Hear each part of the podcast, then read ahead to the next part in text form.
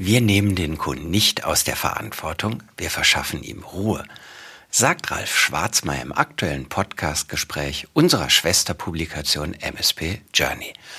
Und weil dieses Vertiefungsgespräch zum Thema MDA, Managed Detection and Response, so spannend war für mich, habe ich mich entschlossen, es auch hier bei MSP Insights zu veröffentlichen. Unsere Themen sind heute, welche Beratungsleistung findet vor dem Start des MDA statt? Was ist beispielsweise mit einem Notfall Incident Response Plan? Was sind die wichtigen Elemente der Serviceleistung MDA, die Ralf selbst erbringt? Welche Verantwortlichkeit verbleibt letztlich beim Kunden, auch wenn er über Ralf seine MDA-Leistung bezieht? Vielen Dank an Ralf Schwarzmeier, den Geschäftsführer der Mars Solutions GmbH, der mit uns über all diese Themen rund um den Einsatz einer Hersteller-MDA-Lösung spricht und dabei aufzeigt, welche Kompetenzen im eigenen Hause notwendig und weiter wichtig sind. Noch zwei ergänzende Hinweise zur aktuellen Folge – der Ton ist leider nicht optimal, aber so das produktionsseitig beste Ergebnis. Ich hoffe, ihr könnt trotzdem einiges mitnehmen und bleibt dran.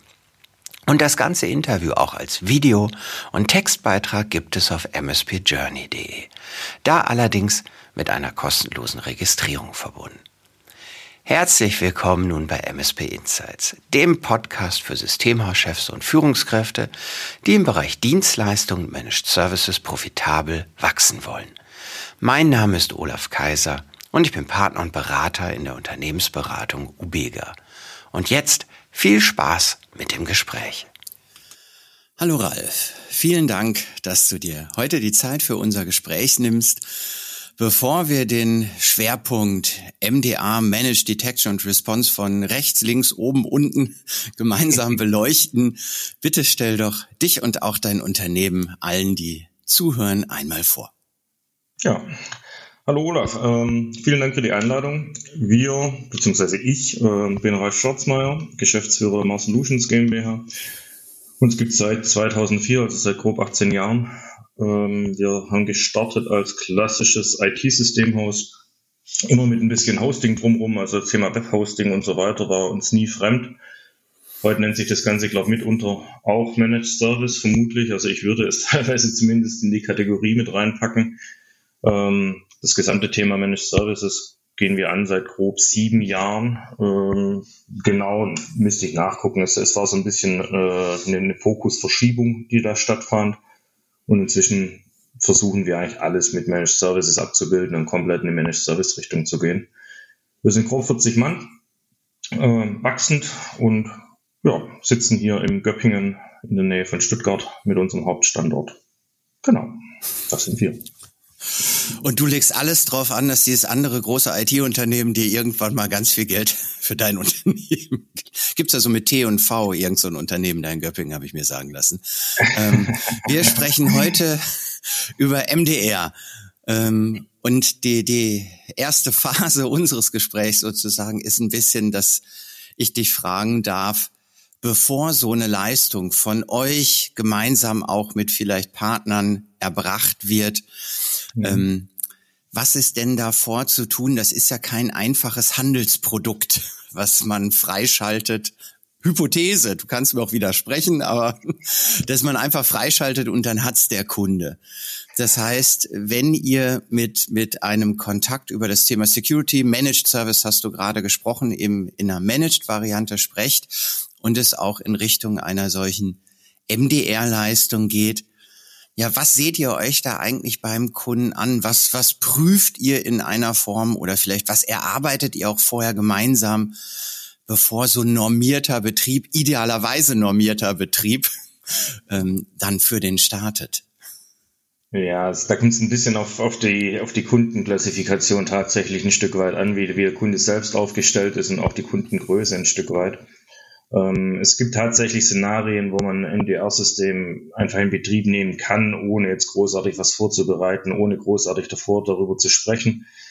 Die, die Leistungsmomente sind in dem Moment natürlich an, an der einen oder anderen Ecke ein bisschen abenteuerlich, vor allem wenn dann was passiert, weil es so ein bisschen äh, eine Blackbox wird. Und daher ist es definitiv keine Empfehlung von uns, aber man kann es tun. In größeren mhm. Umfeldern, vor allem wenn wir von äh, Produktionsleitständen ausgehen, generell von Produktion, Logistik ähm, und so weiter. Also alles, wo eben ein bisschen mehr passiert wie ähm, reine Manpower, sage ich mal, also reine Büroarbeitsplätze und so weiter, sondern wo eben ja im Zweifel auch Maschinen irgendwo auf Kollision fahren äh, und ähnliches passieren könnte. Ähm, da ist es natürlich deutlich abenteuerlicher. Also das sollte deutlich mehr davor besprochen werden, zumindest mal, wie, wie im Ernstfall denn tatsächlich umgegangen wird. Ähm, denn man kann auch mit einer MDR-Lösung eben nicht davon ausgehen, dass da nichts mehr passiert. Man hat das Netz und die gesamte Umgebung zwar deutlich besser im Griff, ähm, aber man plant ja trotzdem immer auf einen Ernstfall hin. Also so sollte man es zumindest tun. Ähm, und in dem Moment ist natürlich die Frage, was passiert ähm, in dem Moment, wo ein Ernstfall eintritt, sprich ein erfolgreicher Angriff stattfindet in irgendeiner Form, die IT sich verselbstständigt, ähm, was auch immer dann nachher die Effekte dazu sind oder einfach wegverschlüsselt wird. Ähm, welche Bereiche können wir problemlos vom Netz nehmen? Welche, Problem, äh, welche Bereiche mhm. können wir einfach runterfahren eventuell? An welchen Stellen können wir die Netze trennen ähm, und so weiter? Also das ist eine äh, relativ lange äh, äh Geschichte und die ist in der Regel fast nicht ohne Notfallplan sauber bestimmbar. Das heißt, ähm, meist ist es so, dass wir MTR, MDR-Lösungen ähm, stumpf einführen im ersten Moment, um einfach das gesamte Sicherheitsgeschehen schon mal ein Stück weit zu erhöhen.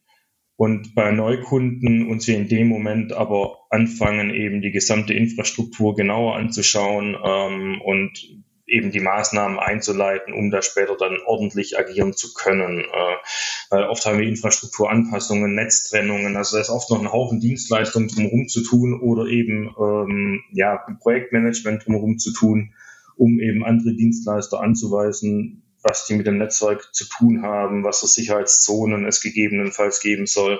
Und wir im gleichen Zug eben auch das gesamte ähm, Prozesswesen in den Unternehmen uns anschauen, sprich was sind businesskritische Kon äh, Prozesse, womit verdienen die tatsächlich ihr Geld, welche Bereiche mhm. der, äh, der Companies müssen weiterlaufen oder sollten nach Möglichkeit weiterlaufen, ähm, dass sie uns eben nicht ausbluten aufgrund von Nichtverfügbarkeit und eventuell eine Insolvenz droht äh, und so weiter. Also von dem her, es ist ein relativ langer Rattenschwanz, den wir damit aufmachen, ähm, den wir aber am Anfang relativ kompakt halten können. Äh, ähm, vor allem, wenn wir nicht alle Leistungsmomente der einzelnen Hersteller mit einbeziehen. Also ja, wir haben im Fokus ähm, tatsächlich die, die Software-Lösung und von dem her kann ich in dem Fall auch im Wesentlichen nur von der Software-Lösung äh, sprechen, weil wir haben dort beispielsweise die Möglichkeit, äh, denen den gesamten, ähm, das gesamte Management zu überlassen, was denn passieren soll in dem Moment, wo ein Fall eintritt. Äh, und da habe ich aber nicht die Möglichkeit, Trennungen stattfinden zu lassen, sondern die fahren im Zweifel stumpf runter. Und das ist natürlich maximal fatal. Und das sind in dem Moment äh, Serviceleistungen, die wir dort eben nicht in Anspruch nehmen, sondern ganz klar sagen, wenn ihr einen Angriff erkennt, wenn ihr, einen, wenn ihr Veränderungen äh, erkennt, die irgendwie nach einem Angriff aussehen, dann kontaktiert bitte auf jeden Fall uns und macht nichts eigenmächtig, ähm, dass wir eben in dem Moment entscheiden können, was jetzt die nächsten Schritte sind. Damit verlieren wir zwar ein bisschen Zeit, das ist ganz klar, aber am Ende machen wir vermutlich ein bisschen weniger kaputt. Äh, und ähm, von dem her, ja, ist es ein Prozess, wo man einiges bedenken sollte. Ähm, also neben dieser ja, Systemanalyse, was da ist und wie du sagtest auch, was ist denn bis, wie businesskritisch, wo kann man wie eingreifen oder wo sollte man nicht eingreifen. Ähm, ein Vorabblick noch auf so die Security-Tool-Welt. Jetzt mhm. mal nicht auf, welche Programme haben die und produzieren sie. Ähm, gibt es da, weil du sagtest ja eben ja, wenn was, man, dass man sich vorher überlegt, was man tut, wenn denn der, der Incident da ist dafür braucht man ja zum Beispiel vermutlich auch eine Menge an Daten. Also je mehr Daten man hat, desto besser kann man analysieren, was ist ja eigentlich wo passiert. Das ja. heißt, wenn jetzt jemand meinetwegen keine ordentliche Firewall hat und so ein bisschen Antivirus, ähm, ist das schon ein Szenario, jetzt rein tech, bisschen technisch äh, geblickt, wo man jetzt ein MDR freischaltet und das ist es oder gibt es, sagen wir mal, noch auch in den Security Tools eine Anhebung vom Drumherum um den MDR-Dienst oder als Voraussetzung, damit tatsächlich Daten aus möglichst vielen Stellen aggregiert werden können. Also äh, führt ihr da auch noch ein, im, im Zweifelsfalle zumindest ein Anheben der, der anderen Security-Tools ein? Ja, Vorher,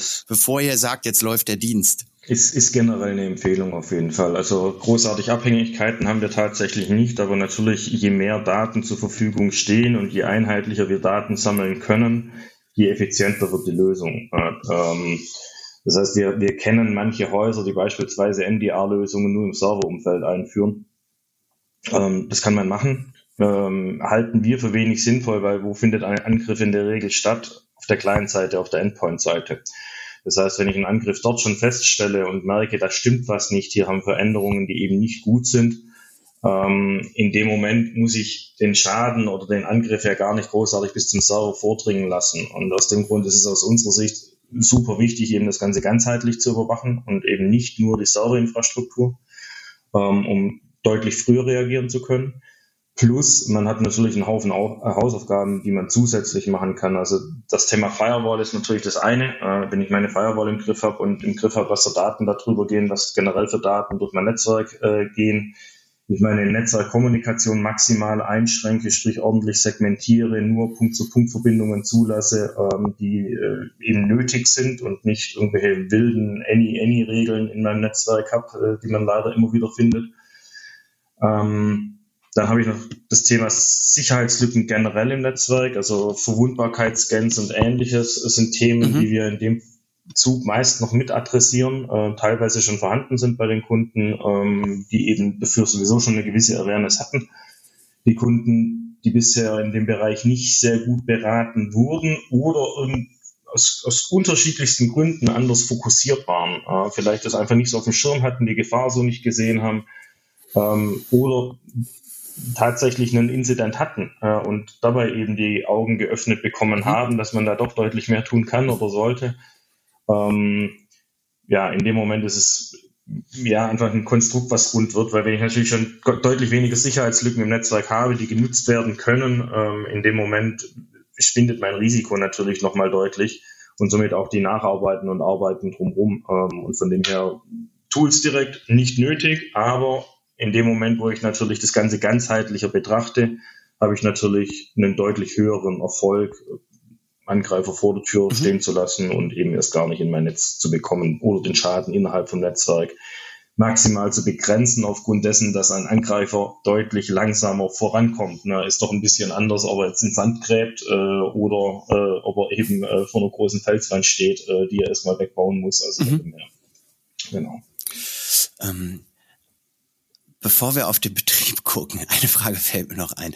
Das Ganze darf ja ähm, verkauft werden, äh, bevor es, bevor es dann äh, in all diesen Schritten läuft.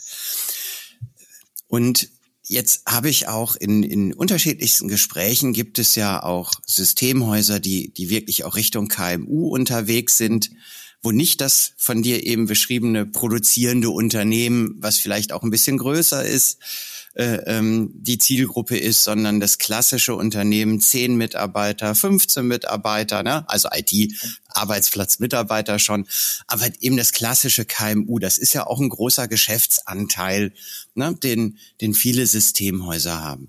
Wie siehst du Hast du da Erfahrungswerte, diesen Bezug zu ja wirklich so einer hochwertigen 24-7 ne, komplexen MDR-Lösung, sind die auch offen oder unter bestimmten Voraussetzungen, wie zum Beispiel ein Vorfall, dann offen? Ähm, wie, wie ist so deine Resonanz in, falls du da Erfahrungswerte hast, in dieser KMU-Zielgruppe? Ja, also wir, wir haben auch kleine Kunden. Also unser Kundenspektrum fängt, ich sag mal, bei 10 PC-Arbeitsplätzen grob an und äh, zieht sich eben relativ weit nach oben. Ähm, die, die Kleinen sind dafür inzwischen sehr, sehr affin, muss man sagen. Also deutlich ähm, mhm. einfacher sogar in, in der Beratung als größere. Ähm, hat einfach damit zu tun, dass die, dass der Kostenpunkt dort ein geringerer ist äh, in Summe. Ähm, die mhm. Rechnung ist zwar am Ende die gleiche, ich muss die Kosten natürlich auf jeden Mitarbeiter umlegen und äh, wenn ich die am Ende gegen meine Gehaltskosten stelle, dann sind es halt irgendwie äh, äh, minimalste Einheiten, die da übrig bleiben. Von dem her darf man die Rechnung eigentlich eh nicht aufstellen und das ist das, was wir auch überhaupt nicht mehr machen. Also dieses äh, äh, nach Preis verkaufen und, und die Preisschlachten, die, die führen wir gar nicht mehr. Also das, das Thema Preis steht hinten an, aber man kommt eben nicht ganz drum rum. Und in dem Moment, wo ich dann eventuell in Ausschreibungsszenarien und so weiter rutsche, dann wird es natürlich wieder anstrengend, ähm, aufgrund dessen, ähm, ja, dass man wieder drei, drei Köpfe an einem Tisch sitzen hat, wo jeder irgendwie einen unterschiedlichen Ansatz hat ähm, und mit Sicherheit kein Ansatz falsch ist, äh, aber dabei dann eben die Frage, äh, in, sich die Frage stellt, was ist jetzt der ganzheitlichere Ansatz, was ist äh, besser, was ist besser für den Kunden und jeder natürlich versucht, ähm, ja, seine Lösung zu, zu platzieren, sage ich mal, was ja auch völlig legitim ist.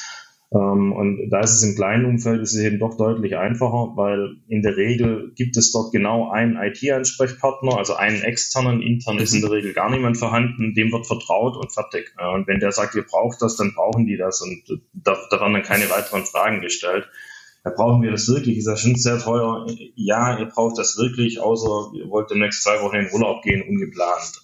Und das, das, das, das Und ob er dann zurückkommt, wissen wir noch nicht, ne? Genau. Ja.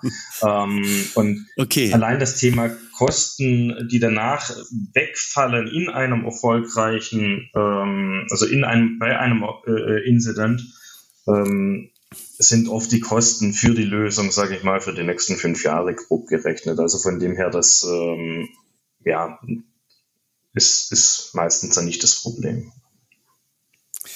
Dann gehen wir mal in den Betrieb. Gern. Also jetzt hat der Kunde etwas von euch, äh, wurde beraten, äh, hat vielleicht auch äh, diese ganzheitliche Toolsicht, also ist all dein wunschmäßig all deinen euren Empfehlungen gefolgt.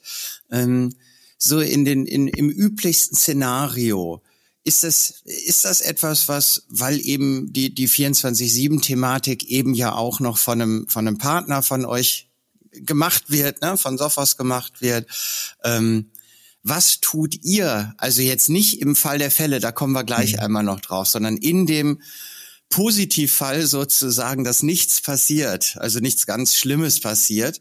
Ähm, welche, welche Dinge tut ihr da? Da ist ja vielleicht euer Service-Level nicht null okay. nach dem Verkauf und ihr routet was durch.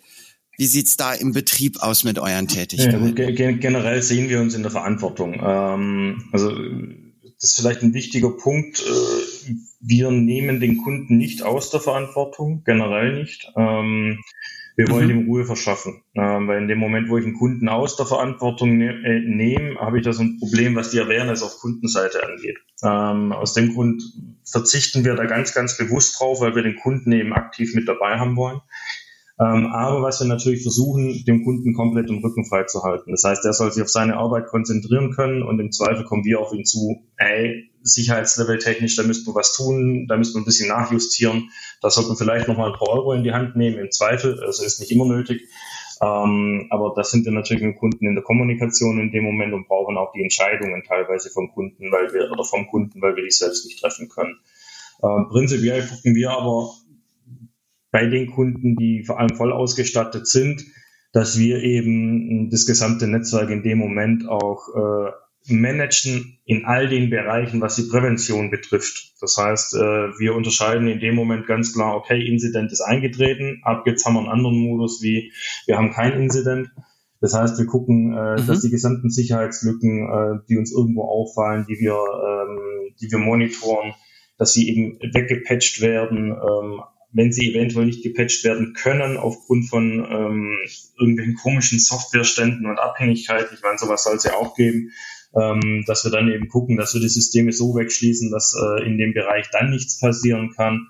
Das heißt, wir, wir schauen eigentlich, dass wir das Sicherheitslevel kontinuierlich möglichst hochhalten ohne dass jetzt irgendwie für einen Kunden Aufwände entstehen zum einen und ähm, eben auch keine zusätzlichen Kosten entstehen, sondern das sehen wir in dem Moment als unsere Leistung und da haben wir dann doch auch relativ viel dabei zu tun, weil ich meine, jeden Tag kommen Sicherheitslücken auf, ähm, jeden Tag gibt es irgendwas Neues, was, was äh, an Technologie anwendbar ist ähm, und da gucken wir eben, dass unser Kunde wirklich die Ruhe hat.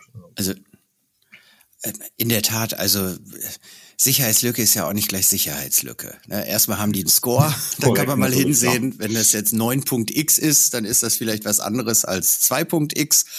Ähm, dann gibt es ja auch verfügbare Quellen. Ja, das ist ein Einfallstor, aber ist dort draußen überhaupt schädlicher Traffic in Richtung dieses Einfallstors? Das denn, also ist es leicht zu knacken? Versucht es jemand zu knacken? Ja. Ist noch eine ganz andere Fragestellung. Also diese Bewertung für den Kunden und im Zweifel auch Anpassungen, wie du beschreibst, ne, wenn, wenn ihr da was seht, ist eine mitlaufende Leistung, die in der Pauschale, wo auch immer sie liegt für den Kunden, die ihr für den Betrieb der MDR-Leistung vor einem Schadensfall zahlt, ähm, mit, mit enthalten ist. Ähm, und du sagtest, wichtig ist dir, ist euch, dass der Kunde nicht außen vor ist, dass Verantwortung ähm, auch beim Kunden verbleibt. Kommen wir mal zu dem Fall, es passiert äh, tatsächlich was. Oder vielleicht es ist noch nichts passiert, aber ihr habt äh, diese wunderbaren äh, lateralen Bewegungen oder wie auch immer man das nennen will. Also da ist was komisch. Mhm. Ne? Es ist noch nichts verschlüsselt, aber ähm, es gibt ja wahrscheinlich so eine Grauzone auch an, an Informationen, die von, von Sophos vorgeprüft dann bei euch ankommen, ähm, die, die erstmal nochmal bewertet werden ja. müssen. Ne? Ähm, was ihr sicherlich tut mit dem. Und da ist jetzt noch nichts Schlimmes passiert. Wir haben also noch nicht den Incident, aber wir haben irgendwie eine komische Situation. Ähm, das heißt, ich, ich verstehe das so, dass ihr auch da mit dem Kunden in den Dialog geht. Tun wir jetzt was oder tun wir nichts? Ähm, und die Entscheidung, auf Basis eurer Empfehlung vermutlich, aber die Entscheidung der Kunde trifft an der Stelle, weil es sein Business ist, wenn ihr irgendwo eingreift. Ähm, Kann man das so sagen oder nee, nee, wo liege ich falsch? Du sagst die Stirnen falten, das ist nicht gut. Ähm, also ganz pauschal kann man es tatsächlich nicht formulieren. Äh, in dem Moment, wo eine Meldung aufschlägt, also es, es könnte hier oder es könnte hier etwas sein, wir haben hier komisches Verhalten als Beispiel. Ähm, in dem Moment rennt bei uns die, die klassische Maschinerie los, äh, wie sie eben in einem Incident losrennen würde. Das heißt, ähm, es, es werden zwei Techniker aus dem, mhm. aus dem Security-Team geschnappt, die sich eben um genau das Thema kümmern ähm, und äh, erstmal die Berichte analysieren, die denn da sind, ähm, die Situation in dem Moment analysieren, die beim Kunden in dem Moment äh, besteht. Also gibt es dort schon mehr an komischem Verhalten? Ähm, wurde eventuell einfach nur ein administrativer Benutzer angelegt, könnte ja auch sein, ähm, der eben eine komische mhm. Benamsung hat oder auf einem komischen Weg angelegt wurde. Ähm, das heißt, es läuft auf der einen Seite eben die Analyse, auf der anderen Seite ähm, machen wir tatsächlich direkt die Kommunikation in Richtung Kunde auf in dem Moment aber noch überhaupt nicht im Panikmodus. Ähm, die Kommunikation in Richtung mhm. Kunde wird in den Fällen immer durch die Geschäftsleitung bei uns aufgemacht ähm, und auf Geschäftsleitungs Ebene tatsächlich auch schon ähm, von Anfang an mit involviert. Das heißt, wir holen die IT des Kunden an Bord, wenn er eine hat, äh, plus eben die Geschäftsführung mhm. ähm, des Kunden und informieren darüber, dass es eventuell sein könnte, ähm, dass wir hier ähm, ja irgendeinen Schaden innerhalb im Netzwerk haben oder eben ein, ein, ein, ein, ein Angriff stattfindet, ein bisher vermeintlich erfolgreicher, da wir schon Änderungen sehen wir momentan noch in der Analyse sind und uns in Zeitraum X nochmal dazu melden. Äh, plus eben der Bitte, wenn irgendwo im Netzwerk irgendwas Interessantes auftritt, irgendwelche komischen Phänomene auftreten, die so nicht da sein sollten, die bitte sofort Kontakt zu uns aufnehmen und nicht versuchen, irgendwie davor selber was zu analysieren und so weiter. Also einfach, dass die Awareness in dem Moment beim Kunden auch voll da ist, für den Fall, dass wir eben irgendwo blinde Flecken haben, ähm, die man ja nie ausschließen kann. Und ähm, ja, das ist in der Regel so der Einstieg. In dem Moment, wo wir tatsächlich äh, uns sicher sind, was dort momentan vorgeht, also wir tatsächlich einen Inzident haben, also einfachster Fall, es wird irgendwie angefangen, irgendwas zu verschlüsseln. In dem Moment fahren wir bei den kleinen Kunden relativ stumpf runter oder trennen. Äh, da kommt es jetzt ein bisschen drauf an, ähm, was genau passiert. Ähm, Oft wird gesagt, Systeme auf gar keinen Fall runterfahren, wenn ein Angriff stattfindet und ähnliches, weil man muss ja die Spuren sichern mhm. können mhm. und, und, und, und, und. Ja, das muss ich können, das ist korrekt. In dem Moment, wo ich keine ordentlichen äh, Logdaten habe, in dem Moment, wo ich kein ordentliches äh, SIEM-Tool oder ähnliches äh, äh, am Laufen habe, In dem Moment, wo ich aber alle Daten eh schon außerhalb von der Infrastruktur habe und somit alles an Informationen erstmal zur Verfügung habe, kann ich die Systeme problemlos runterfahren, weil ich danach nicht blind bin. Na, aber damit verhindere ich einfach erstmal ganz, ganz kräftig Schaden. Zumindest an den Systemen an sich, wirtschaftlich gesehen, gegebenenfalls andere Baustelle. Aber bei den kleineren Kunden, bei all den Kunden eben ohne Produktion und Co., wie vorhin angesprochen, ist es in dem Moment relativ egal. Ähm, die meisten Mitarbeiter haben noch ein bisschen Zeit, ihren Schreibtisch aufzuräumen und so weiter. Die haben ja noch ein bisschen was zu tun. Also es ist ja nicht so, dass der gesamte Betrieb in dem Moment komplett stillsteht. Mhm. Ähm, und von dem her ähm, gehen wir da einfach dann auf Nummer sichern. Das tun wir auch in dem Moment, wo wir uns nicht sicher sind, was wir tun sollen. Ähm, die Freigabe vom Kunden aber nicht haben, dass wir es tun dürfen, den Kunden aber nicht erreichen. Also das ist das, was ähm, in den Papers schon direkt äh, definiert ist wenn wir den Kunden nicht erreichen, vom Kunden keine Entscheidung kriegen, aber aus selber ähm, der Meinung sind, damit können wir aktuell erstmal viel Schaden abwenden, in dem Moment fahren wir stumpf runter, Thema erledigt.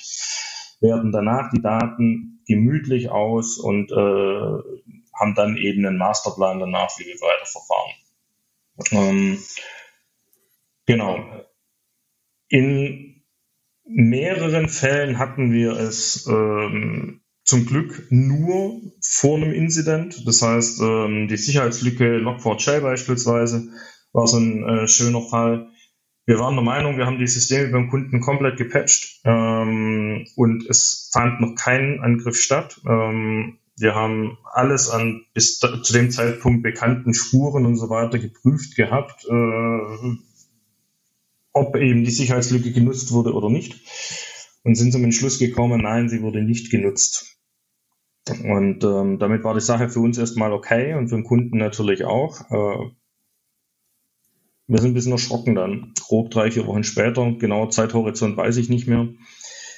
Da hat sich nämlich das MTR-Team dann plötzlich gemeldet von wegen, und wir haben hier komische Aktivitäten. Alle, ja, wo kommen mhm. die denn her? Äh, wir haben hier nur das eine System, was nach außen exponiert ist, und genau dieses System, äh, komisch. Äh, Okay, dann haben wir uns das Ganze angeschaut und äh, da hat sich tatsächlich herausgestellt, oh, die Log4j-Lücke wurde doch schon genutzt.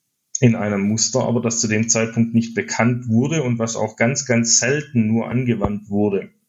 Hm, das heißt, wir haben im Nachgang, nachdem wir die Information hatten, konnten wir das finden. Mit der Information einfach nur Log4j und eben die Softwarekomponente, die dort eingesetzt wurde und angegriffen wurde, konnten wir genau diese Infos nicht finden. Also da war das Internet blind dafür. In dem Moment, wo wir das Muster kannten, äh, war es aber soweit kein Problem.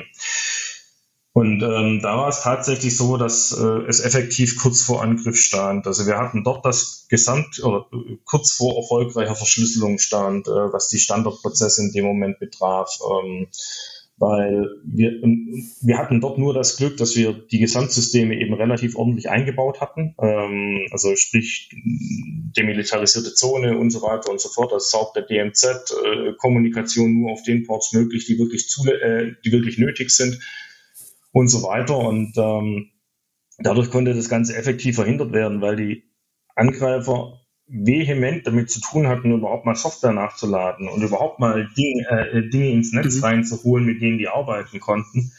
Und den ersten Schritt, den die hinbekommen haben, war tatsächlich irgendwie ein paar Monero-Miner zu betreiben. Also haben angefangen, Krypto zu schürfen. Das ist auch im Monitoring schon aufgeschlagen, wo die Kollegen beim Kunden schon ein bisschen komisch wurden. Warum haben wir hohe Serverlast? Konnten es aber nicht zuordnen.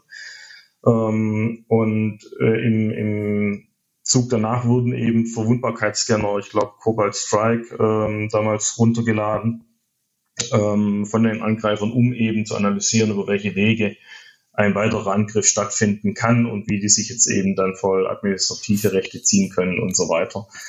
Ähm, also das war kurz vor knapp und das war, war so ein, einer der paar Aha-Momente, die wir hatten äh, in, in, unseren Bestandskunden. Da muss ich sagen, toi, toi, toi. Äh, da hatten wir bisher relativ wenig. Die meisten Geschichten waren immer bei äh, neu übernommenen Kunden, die noch nicht komplett ähm, ja, durchgeackert wurden, sage ich mal, noch nicht komplett auf links gedreht wurden. Ähm, oder eben Kunden, die zu uns kamen aufgrund dessen, dass sie gerade einen Incident hatten und äh, ja, also da gab es definitiv Punkte, in denen wären wir blind gewesen, ohne eine entsprechende Lösung im Netz zu haben. Und ähm, somit konnte da die Maschinerie dann relativ normal weiterlaufen. In beiden Fällen war es so, dass es eine, eine kurze Aktion war, sage ich mal. Das heißt, ähm, wir haben Kunden informiert, hey, da könnte was passieren, beziehungsweise wir wurden informiert, hey, da könnte was sein. Wir haben den Kunden informiert, hey, da könnte was sein. Unsere Techniker haben sich zusammen mit dem MTR-Team hingesetzt, haben das Ganze kurz auseinanderklamüsert, ähm, wo man jetzt, was die nächsten Schritte sind, wo man nachschauen muss, was zu verifizieren ist.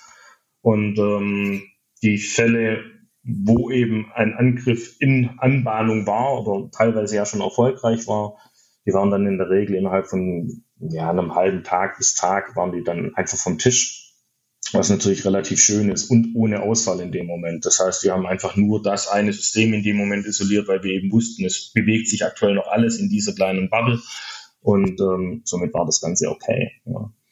Genau. Mm. Ich würde dich gern noch mal fragen, was sozusagen eure also jetzt bei Mars Solutions, ähm, ja Vorbereitungen auch für diese Leistung, so wie du sie beschrieben hast, sind. Also gehört da also mit zwei Aspekten. Ähm, einmal mit die, diese technischen forensischen Analysen. Das ist ja vielleicht mehr als ein zu wissen, wie die Firewall funktioniert und wie ich da Regeln einstelle und das Update einspiele. Ne? Ähm, also das, da sind ja ganz, also allein schon, wenn Anomalien sagt sich so leicht, aber da, da steckt ja vermutlich unfassbar viel Kompetenz dahinter, sowas tatsächlich, also jetzt erstmal mit dem technischen Blick tatsächlich zu erkennen und zu bewerten. Das heißt, wenn jetzt von Sophos was zu euch kommt und ihr dann auch nochmal drauf seht und eure Meinung dazu bildet, das ist ja vielleicht was anderes als ein Produktwissen um, um, um was auch immer. Ne? Ähm, also habt ihr da intern ähm, nochmal zusätzliche Ausbildungen oder, oder wie auch immer habt ihr euch so kompetent gemacht äh, oder tut es vielleicht auch nach vorne raus äh, permanent, weil, weil die Welt nicht stehen bleibt an der Stelle. Ähm, also was, was tut ihr, um genau diese spezifischen, mir hat mal jemand gesagt, das mehr Detektivarbeit als, äh, als IT-Arbeit, also, ne, um, um diese spezifische Geschichte auch, auch technisch tatsächlich bewerten zu können? Und danach habe ich äh, an dich als den Kommunikator noch eine Frage, was Vorbereitung angeht. Aber erstmal dieser technische Blick. Also ja. ist das so, dass man da noch zusätzliche Dinge schult ähm, als Produktwissen oder oder vielleicht liege ich doch falsch? Ähm, also ich die Leute, die wir in dem Bereich einsetzen, bezeichne ich, ich als Sicherheitsforscher effektiv. Ähm, wenn man es direkt formuliert, sind es Hacker. Ähm, das sind Leute, die sich tatsächlich privat damit auseinandersetzen, äh, die privat Bock darauf haben, äh, die die Technik verschlungen haben, ähm, für die es einfach nicht nur ein Beruf ist, sondern das ist deren Passion irgendwie. Äh, also viel anders kann man es nicht formulieren. Ähm, und die Leute kann ich nicht schulen. Ähm, die kann ich ich, ich bringe jemanden, der seinen 9-to-5-Job macht, nicht auf das Level, ähm, so tief hinter die Kulissen zu gucken, über irgendwelche Schulungen und so weiter und so fort. Geht aus meiner Sicht nicht. Ähm, das heißt, zum einen, es, es sind einfach Leute, die bei uns im Team sind, ähm, ja, die wir durch Zufall gewonnen hatten, in Anführungszeichen, oder auch ähm, in, in ein aktuelles Beispiel, wo wir einen Mitarbeiter ausbilden, in Anführungszeichen ausbilden. Er bildet sich im Wesentlichen selber aus. Ähm, aber der kam als Azubi zu uns ähm, effektiv, war damals schon komplett äh, IT-minded und äh, hier am Basteln und da am Tun und hier am Programmieren und ähm, hat effektiv alles verschlungen gehabt. Und der Stand, mit dem der, er aus der Ausbildung jetzt dann rausgeht nächstes Jahr, der ist abartig. Äh, also ähm, so haben wir viele Techniker nicht, die wir fertig ausgebildet uns irgendwann äh, äh eben einstellen, sage ich mal, die fünf, sechs, zehn Jahre Berufserfahrung haben, da hat, hat er teilweise Vorsprung, was natürlich schon relativ krass ist. Ähm, und das sind Leute, die man an, an derartiges mitunter ranlassen kann, weil die geben einfach keine Ruhe und die interessieren sich für die Basis, wollen wissen, was darunter passiert und wie das Ganze zusammenhängt. Und genau dieses Zusammenhängen ist eben das unglaublich Wichtige, um derartige Analysen äh, durchführen zu können, weil wenn halt mein Tellerrand immer wieder zu nah ist, äh, dann habe ich einfach ein Problem. Äh, ähm, und äh, aus dem Grund Schulen aus meiner Sicht fast nicht möglich. Äh, ich habe immer wieder so Texte gelesen unter irgendwelchen Bildchen in Teamvorstellungen ausgebildeter Hacker. So, wow, okay, was soll das sein? Äh, also entweder man hat es verstanden und weiß, worauf es ankommt, weiß, wie Sicherheit entsteht und weiß, wie man Sicherheit kaputt macht. Ähm, oder ich habe es eben nicht verstanden und genau das sind die Leute aus meiner Sicht, die man auch an das ganze Thema Forensik und Co. mit unterranlassen kann. Ähm, es gibt natürlich Studiengänge und so weiter, äh, Thema IT-Sicherheit und, und, und Co wo man ein unglaublich gesundes Wissen damit bekommt, aber auch da ist es so, wenn ich mich weiter damit nicht beschäftige, dann ja, bleibt es halt an der Oberfläche aus meiner Sicht. ähm, ein, eine weitere, glaube ich, Herausforderung neben dieser tiefen Technologiehaltung ähm, in so einem Krisenfall, ob das jetzt, äh, ob der schon Schaden verursacht hat oder das erste Mal den Fuß ins Wasser hält, wie der Fall, wie du es eben beschrieben hast, ähm, da, da ist ja vermutlich deine Kundenseite, die Menschen, du hast eben gesagt, Geschäftsleitung spricht bitte auch der Geschäftsleitung des Kunden und, und IT-Lern ja, oder IT-Verantwortlichen aber die sind ja vielleicht schon in einem, in einem äh, höheren Nervositätsstadium. Selbst wenn noch nichts kaputt gegangen ist und noch nicht verschlüsselt ist, das ist nochmal ein ganz anderer Fall, der echt mega kritisch ist. Aber selbst in dem Vorab-Status ist das ja was Besonderes. Das ist ja irgendwie, das ist ja auch schon eine Art Krise, wenn es auch vielleicht nicht der GAU ist, aber es ist äh, der, der, der Mau, der mittlere ja, anzunehmende Unfall, den, den haben wir da ja vielleicht. Also und da, da ist das, diese Kommunikation zwischen einer Partei, die, die jetzt vielleicht Szenarien schnell hat, oh, was passiert mit meinem Business? Ähm, das stelle ich mir schwierig, also wirklich anspruchsvoll meine ich damit, ne, vor äh, ähm, diese Menschen, dann gibt's da noch, äh, die, die ticken vielleicht dann auch unterschiedlich, die tatsächlich rein kommunikativ zu erreichen, vielleicht auch ein Stück weit zu beruhigen ja. an der Stelle. Das hat ja nicht nur mit Technik zu tun. Das hat was mit menschlicher Kommunikation, Krisenkommunikation. Das weiß nicht, ob es dazu einen Studiengang sagt, eben, sondern, aber Ausbildung gibt's dazu, ja zu ne, äh, verhandeln im Ernstfall. Hm.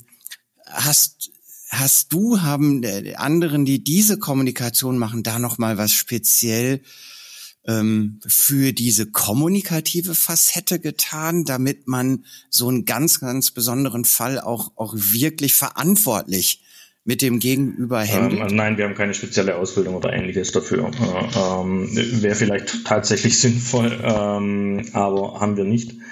Die äh, Kommunikation äh, in Richtung des Kunden übernehmen wir als GF, weil ähm, wir uns zum einen eben am besten in die Situation selbst auch reinversetzen können, weil wir eben am ehesten beurteilen können, was denn da so dranhängt. Äh, ähm, ich will da meinen Technikern mhm. überhaupt nicht Kompetenz absprechen in dem Bereich, aber es ist eben doch anders, ob ich in einem Unternehmen angestellt bin und somit äh, einen, ich sag mal, beschränkt, beschränkten Einblick habe in dem, was da hinten so alles passiert, ähm, zu dem, ähm, was ich eben als Geschäftsführer habe. Und ähm, viel davon passiert eigentlich schon, schon vorab, weil der Kunde weiß, dass wir uns melden, auch wenn es noch nicht kritisch ist. Ja, das heißt, äh, das sind Punkte, die wir davor ja auch schon ansprechen. Das heißt, die erschrecken in dem Moment nicht zwingend, ähm, sondern äh, die Ansage ist in dem Moment ganz klar, aktuell ist noch nichts passiert, aber Punkt, Punkt, Punkt. Äh, äh, wir müssen die Augen offen halten, dass eben nichts passiert. Und äh, in dem Fall in Panik zu verfallen, macht keinen Sinn. Unsere Techniker generell, die sind sowieso das ganze Panikthema noch gewohnt. Äh, ähm, wir gucken ein paar Jahre zurück, da war EDV bei weitem nicht so stabil wie heute. Ähm, das heißt, die kennen ja mhm. äh, diese Szenarien. Oh, hier ein Raid kaputt, da was kaputt. Ähm, und dann steht man beim Kunde. Der Kunde hüpft um einen im Kreis, atmet einem im Nacken. Äh, wann läuft meine EDV wieder? Ähm, und, und der Techniker sitzt da, ich will doch nur meinen Job machen. Ähm, und von dem her, die, die kennen die Szenarien noch und, und sind es eigentlich gewohnt, dabei Ruhe zu bewahren und nicht in Panikmodus zu verfallen, wie es eben der Kunde in dem Fall oft tut was ja auch völlig nachvollziehbar ist. Das ist ja einfach nur menschlich, wenn man äh, einfach sieht, wie das Geschaffene davon fließt im Zweifel. Ähm, und äh, dass da eine gewisse Panik entsteht und Angst entsteht, ist völlig normal. wir haben das Szenario, äh, wir haben dies, die, das Szenario bei uns ja in dem Fall nicht, sondern wir sitzen ja auf der anderen Seite und wir können da relativ nüchtern drauf gucken. Und das spiegelt sich dann teilweise auch wieder. Aufpassen muss man da eben nur, dass man die Kommunikation aufrechterhält. Weil in dem Moment, wo sich der Kunde dann uninformiert fühlt oder eben nicht ernst genommen fühlt, in dem Moment hat man ein Problem, dann kippt das Ganze ganz, ganz schnell. In dem Moment, wo man die Kommunikation aber aufrecht hält, äh, mit dem Kunden im Gespräch bleibt und dabei eben selber auch ruhig ist, ähm, das überträgt sich relativ gut. Also man darf sich da von der Panik einfach nicht anstecken lassen. Das ist so das Wichtigste. Und das ist auch das, was wir unseren Technikern und so weiter auch immer kommunizieren. Äh, macht nicht bei der Panik vom Kunden mit, sondern bleibt ruhig, konzentriert euch auf das, was ihr tut, lasst euch nicht jaloux machen. Ähm, und das funktioniert dann ganz gut. Ja.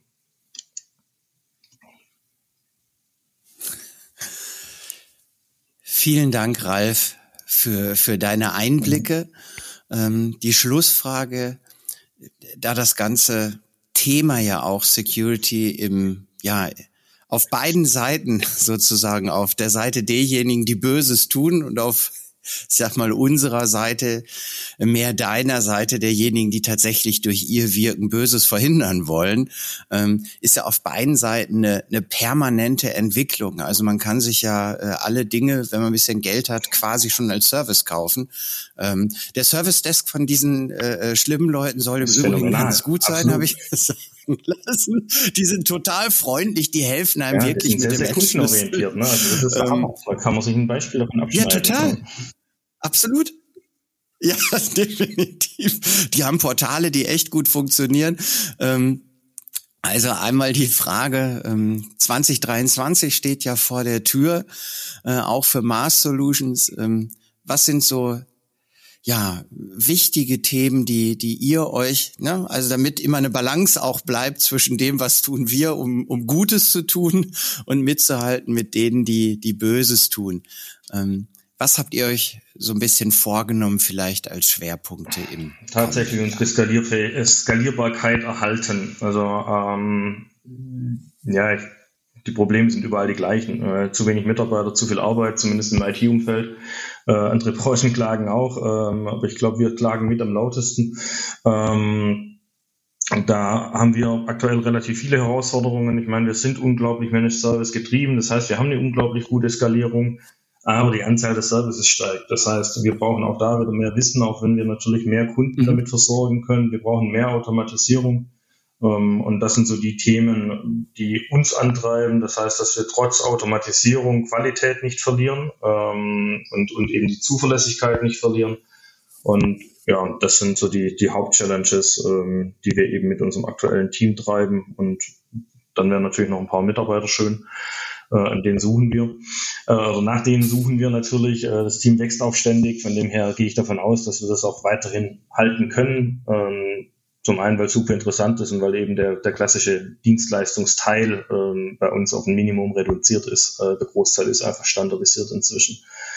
Und dann ist es einfach, ja, die weiteren Themen, unsere Managed Services resellerfähig zu machen oder reselling-fähig zu machen. Ähm, wir haben aktuell schon einen guten Blumenstrauß äh, an, an Diensten, die wir eben anderen Systemhäusern zur Verfügung stellen, weil wir in dem Bereich eben, ja, fünf Jahre schon am, am, am Ackern sind, sage ich mal. Das Thema ist rund, äh, ist erprobt, es funktioniert und man kann es einfach verkaufen.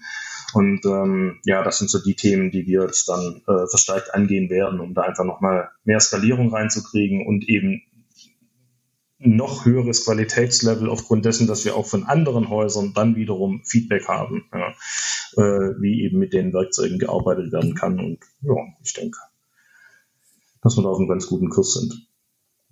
Und ich freue mich drauf.